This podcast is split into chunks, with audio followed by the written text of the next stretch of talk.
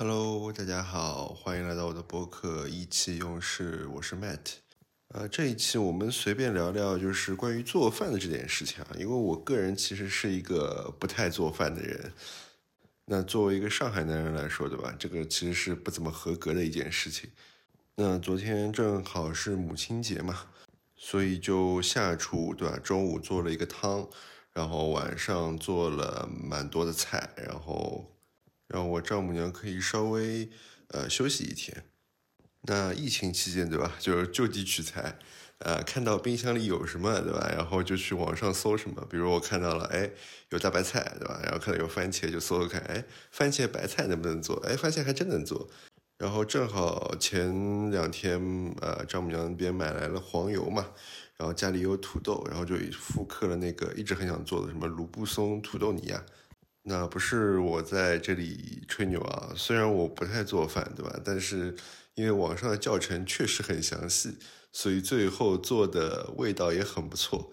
啊，这个卢布松土豆泥呢，它就是呃，比如说我用五百克的土豆，对吧？然后要配一百克的黄油，我靠，你想这这个比例，这个土豆泥能不好吃吗？对吧？那这个配方最开始是就是法国的世纪名厨啊，就是我觉得就是类似于乔丹在 NBA 这种这种地位，对吧？叫卢布松，呃，他的一个米其林的配方，对吧？那原版其实是非常的考验耐心和这个精力的，就你要先把土豆煮熟，然后把这个土豆捣烂，捣烂以后你要过筛子，你知道吗？就是拿个土豆啊泥在筛子上面擦擦擦擦擦擦，大概可能半个多小时，对吧？擦出来那个非常细腻的这个土豆泥，然后再去放到锅里和黄油，然后加上牛奶。对吧？一起去煮搅拌，然后弄完以后呢，你也再擦一遍，拿更细的筛子，那最后擦擦出来那个感觉就像是冰淇淋一样的那种口感，非常非常细腻跟绵密那种感觉。那我家里当然做这个东西，如果这么麻烦，就没法做了嘛，对吧？最后其实我就是纯靠手捣，啊，也没有用过筛子啊，所以做出来整体的呃味道还是很不错的。但质地的话就会比较啊颗粒一点，然后会带里面会带点小土豆泥块。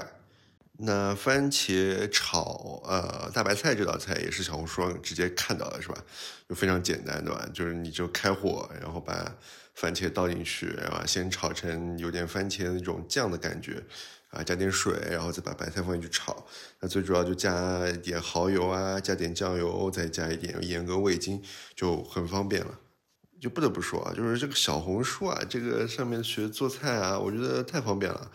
因为不仅有一些文字的教程，它还有视频嘛，对吧？其实你看着视频就大概知道怎么做了。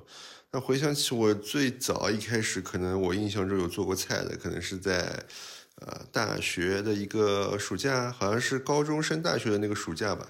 嗯，没事情做嘛，然后就自己在家里，我记得炸过那个土豆球，对吧？也是把那个土豆土豆土豆煮熟了以后，然后把它捏成一个小的土豆球。再裹上点可能面包糠，然后对吧，油里炸一炸，啊，也算一道菜。然后那次暑假还做了一个寿司卷，对吧？这个就没什么技术含量了，就是把东西卷在一起，然后外面包紫菜。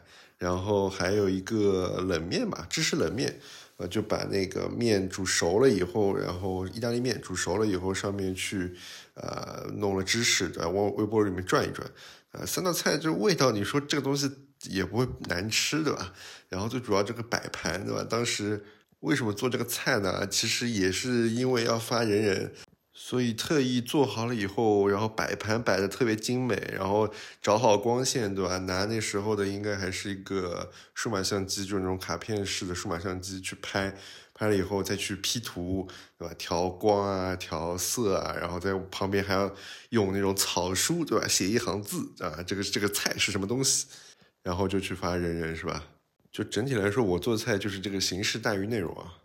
那后面其实因为我一直跟爸爸妈妈住一起嘛，就基本上都没有怎么去做菜。偶尔什么，我记得有一次炒番茄酱是吧？炒出番茄酱以后，然后在里面煸了一点呃秋葵，然后就是一个番茄炒秋葵，哎，这味道还行。但是啊，我印象非常深刻的是那次应该是在我大四大五的时候，然后。第二天我是要去武康路的一家公司去笔试的，对吧？但是就不知道为什么，对吧？那个吃完第二天我就那天就非常肚子痛，然后整个笔试过程都非常肚子痛，我所以我最后其实也没有啊获得很好的结果。那我不知道到底是不是我这个菜的问题啊？我吃那个菜我相信我真的是炒熟了。而且炒得非常熟，但是第二天就就发生了肚子痛这件事情，对吧？所以在那个之后，我就很久时间就不做菜了，对吧？那个难得做一次菜的，害得我失去了在这个武康路这么 fancy 的地方去工作的这个机会。当然，我不做菜，其实最主要的两个原因啊，一个就是我做菜的动作特别慢。就是我觉得做一道菜其实并不难啊，就难就难在我很佩服那些能同时去做一一个家宴的这样子人啊。就是以前过年啊、过节亲戚吃饭，对吧？就要么就是去我姑父家，对吧？要么就是我妈妈这边做菜，就我很佩服他们为什么就是这个一桌子上应该有大概十几个菜吧。他们是怎么能够把这个时间规划这么好，对吧？能够把这么多菜都同时呈现在这个桌子上，这个时间管理，这个绝对是大师级别的，这这这太难了。我做一道菜可能就要花费半个小时，对吧？他们怎么能同时控制这么多菜，都是能够在适当的时间出出现在这个桌子上？我觉得这个这个真的是一个非常强的一个能力。像我这种以一个作品去做一道菜的这种方式，我觉得是在呃常规的做菜的时候是完全不可行的。那时候刚结婚以后，对吧？我跟我老婆单独住在一个地方的时候，那时候还尝试下班以后回家做饭，是吧？然后基本上为了做饭，我们甚至提前下班了，五点半左右就下班以后去买菜。啊，超市里买好菜，然后回家洗、切、弄，然后再烧，然后能吃上这个饭已经是将近八点了，八点甚至到九点了，这实在是太累了。所以做了几次以后，对吧？然后还是选择外卖，或者是弄一些简单的东西去吃。所以我一直觉得做菜这件事情不是一个很文科的事情啊，不是一个艺术创作的过程啊，它更多的是一个。理科的思维，对吧？就是当我熟练的知道可以做某样菜的时候，对吧？那我就能在脑中有一个大致的模式，对吧？然后用这个模式举一反三，去不断的去套各种菜。那在这样子的一个非常强的理科思维下，对吧？然后再去安排整个时间，我怎么能在同一时间做更多的事情，对吧？让我能够在半个小时甚至一个小时之内做出可能四到五道菜。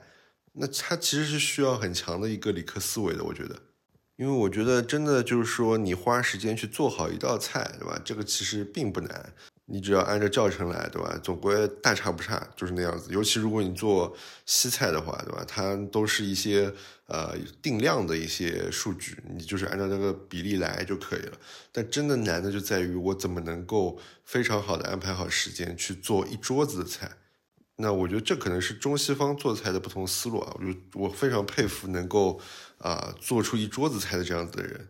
那我做菜第二个缺点啊，就是我很怕火，就首先我就很怕高温这件事情，对吧？第二个就是我特别怕，就是当把材料倒入锅的那一刹那，然后啪，突然一下子就是一个油烟四溅的感觉，然后可能这个油点子还会溅到我身上，我特别害怕这件事情。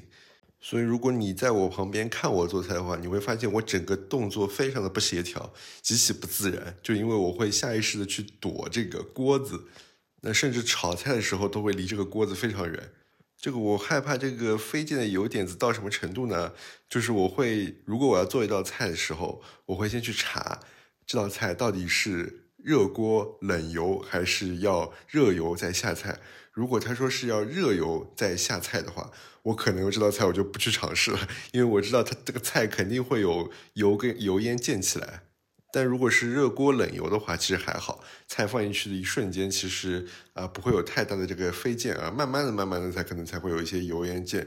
这时候我还能做好一个准备，你知道吗？那甚至啊，有段时间我是戴着一次性手套去做菜的，就担心这个油溅起来。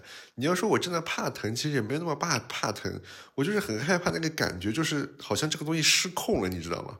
所以从某种意义上来说啊，我相信如果对吧，我真的这辈子做一个厨师的话，我真的可能会是一个好的西西餐厨师，而不是一个中餐的厨师。